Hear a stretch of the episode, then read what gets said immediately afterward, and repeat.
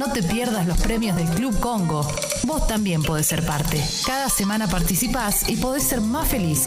Y si esta semana te toca a vos,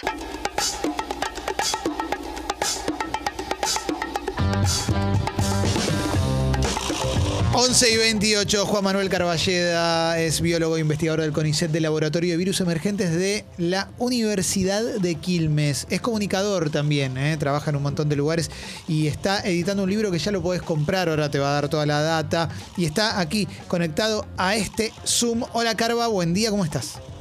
Hola, buen día, muy contento de estar una vez más con ustedes. Buen día, Carva, querido. Hola, no te veo claro. E-, ese Martín está en todos lados. Sí, Martín es eh, la primera si estoy hablando con vos, la primera referencia que me viene de algo invisible que está por todos lados no es la más grata, ¿no? No, bueno, que sea gran hermano, ponele. Sí, sí, sí, para mí, para mí es el gran hermano. Claro que sí, está también Martín acá. Carva, antes de arrancar con la columna propiamente dicha, sí me gustaría preguntarte por, por tu libro, por tu nuevo libro, eh, porque sé que despierta interés y demás, dónde comprarlo, cómo hacer, etcétera, etcétera. Bien, qué lindo. Sí, el libro se llama Fiebre, breve colección de epidemias. Contamos eh, ocho historias de epidemias que pasaron a lo largo del mundo y que fueron moldeando a la humanidad tal cual la conocemos. Está en preventa, lo estamos eh, mandando imprimir en estos días. Hasta el 5 de abril lo conseguís con un descuento enorme en elgatoylacaja.com barra fiebre eh, y apenas lo tengamos lo vamos a empezar a mandar a todo el país. Así que muy contentos con eso. Excelente, excelente.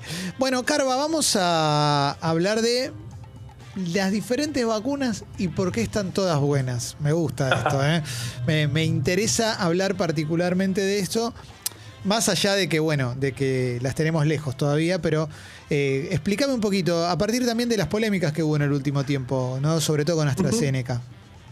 Claro, sí, este, está bueno explicar un poco eso, qué significan esas eficacias que se van este, publicando, de las que se va hablando. Eso, por ejemplo, eh, Sputnik y eh, Moderna y Pfizer son las que ostentan más del 90% de eficacia. Y tal vez AstraZeneca recién se, acaba de, largar esta información sobre la fase 3 que habla de un 79% de eficacia. La eficacia se mide, como lo contamos varias veces, agarrando voluntarios, dividiéndolos en dos grupos. A uno se les da la vacuna, a otro se da el placebo y se espera un tiempo a ver dónde aparecen casos. Cuando aparecen cierta cantidad de casos, se abre y nos fijamos a qué grupo pertenecían cada uno. Si, por ejemplo, en el, en el, en el ensayo tenemos 100 casos confirmados de COVID eh, y la mitad son del grupo vacuna, la mitad son del grupo placebo, quiere decir que la vacuna no sirvió para nada, esa es una eficacia del 0%. Si tuviésemos todos los casos en el grupo placebo y ningún caso en el grupo vacunado, estamos hablando de una vacuna con 100 de eficacia. Pero hay algunos matices porque esta fase 3 se hicieron en distintos momentos epidemiológicos de distintos países. Estos se agarran decenas de miles de personas y se ve a ver eh, eh, qué pasa, digamos, de nuevo, dividiéndolas en grupos y dándoles placebo y vacuna. Entonces, por ejemplo, Moderna y Pfizer se hicieron en un momento de poca circulación viral y en cambio AstraZeneca se hizo en lugares con altísima circulación viral e incluso con nuevas, em, con nuevas variantes circulando. Entonces, esos números son difíciles de comparar, estas eficacias son difíciles de comparar entre ellas. Pero lo bueno, y ahí vamos al por qué están todas buenas, porque lo que espera uno de una vacuna es, bueno, no contagiarte nunca de la enfermedad. Pero lo que sí se vio con todas las vacunas es que previenen en un 100% los casos severos, que son los que llevan a las hospitalizaciones.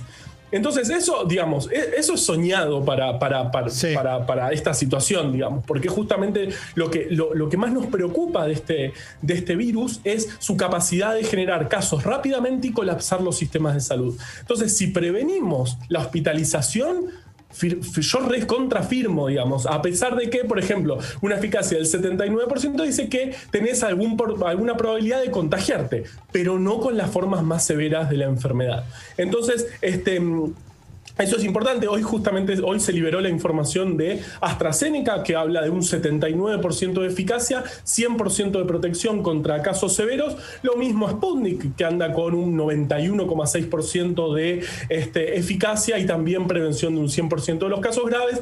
Y ahora ya se está empezando a hablar de nuevo de diferir las dos dosis para vacunar más personas con una sola dosis que también previene en un gran porcentaje los casos graves porque, bueno, estamos en un momento de falta de vacunas en todo el mundo.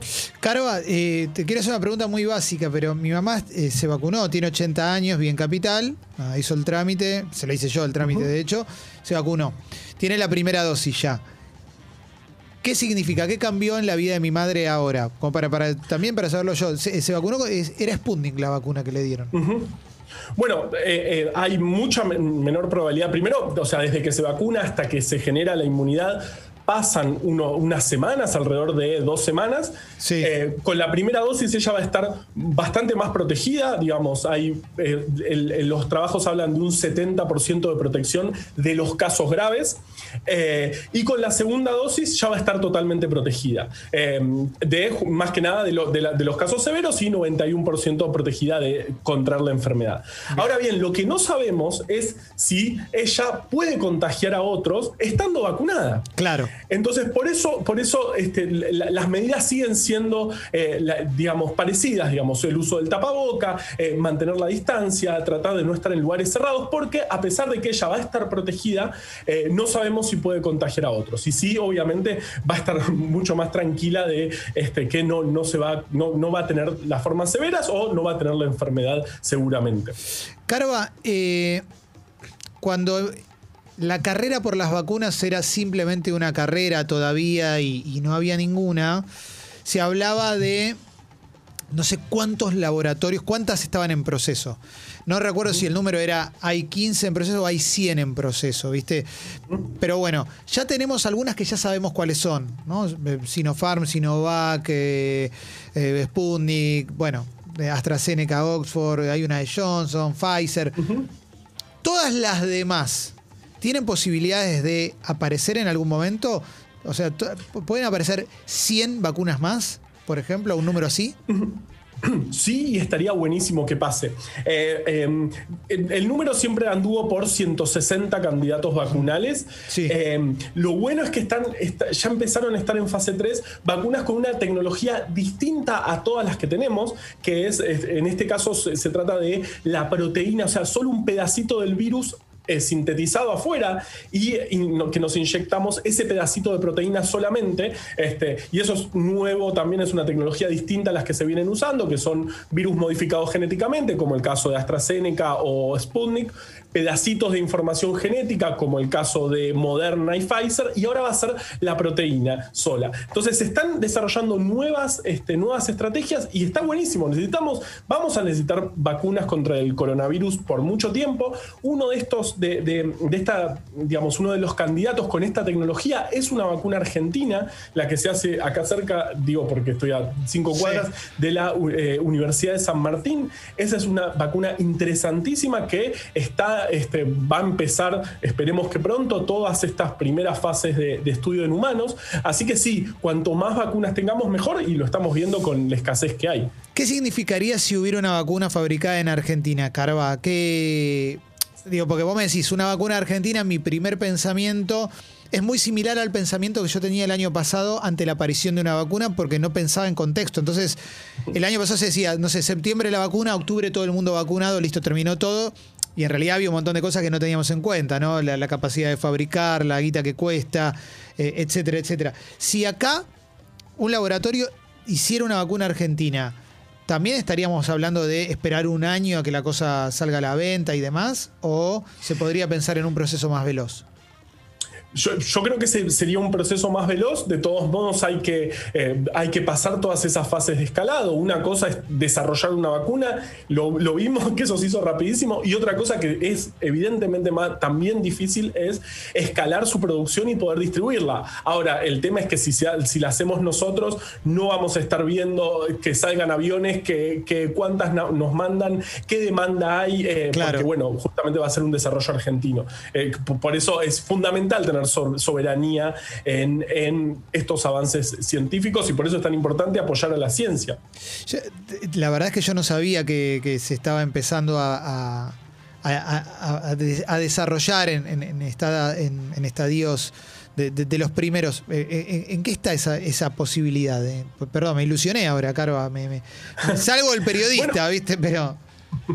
No, no, no, es una, es, es una vacuna muy interesante. Eh, em, la investigadora se llama Juliana Casataro, tiene mucha experiencia en desarrollo de vacunas, más que nada de vacunas orales, porque hay todo un tema en que las vacunas sean orales, así no las tenés que inyectar, porque hay mucha, este, digamos, bueno, por eso también erradicamos casi la poliomielitis de la, de la faz de la Tierra, porque se logró una vacuna que se podía poner en un terroncito de azúcar y eso permite una vacunación masiva. Así que no es poca cosa que la vacuna sea oral este candidato es oral, eh, se, desarrolló en nuestro país y demostró ser muy eficaz en animales de laboratorio. Eh, por, ahora está a punto de empezar las fases este, en eh, seres humanos. Eh, sí, las primeras fases preclínicas donde primero se empieza a ver si es segura y después se, empieza a ver su eficacia. O sea, falta un largo camino, un camino además carísimo porque se necesitan decenas de miles de voluntarios. Es probablemente la parte más cara del desarrollo, eh, pero está caminando y fue avanzando este, a pesar de todo este tiempo. Así que es, un re orgullo tener, tener una vacuna argentina.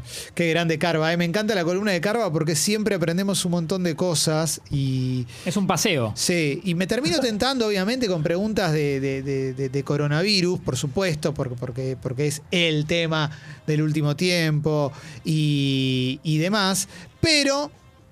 Pero más allá de eso, también Carva viene con historias. Así que, Carva, contame una historia. Vamos todavía. Esto, esto es, un artículo que salió de, em, de, un investigador de la Universidad de Tokio, que lo que analizó es ¿cuánto entorpecemos cuando miramos el celular caminando por la calle?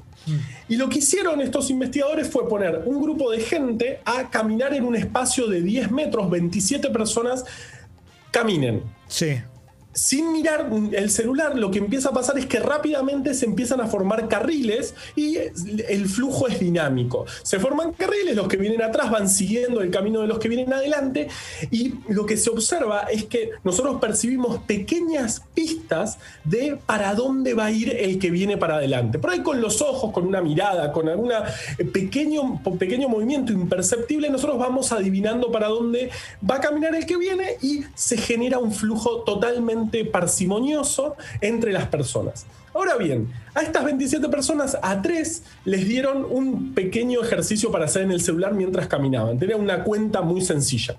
Entonces eso hizo que bajen la mirada.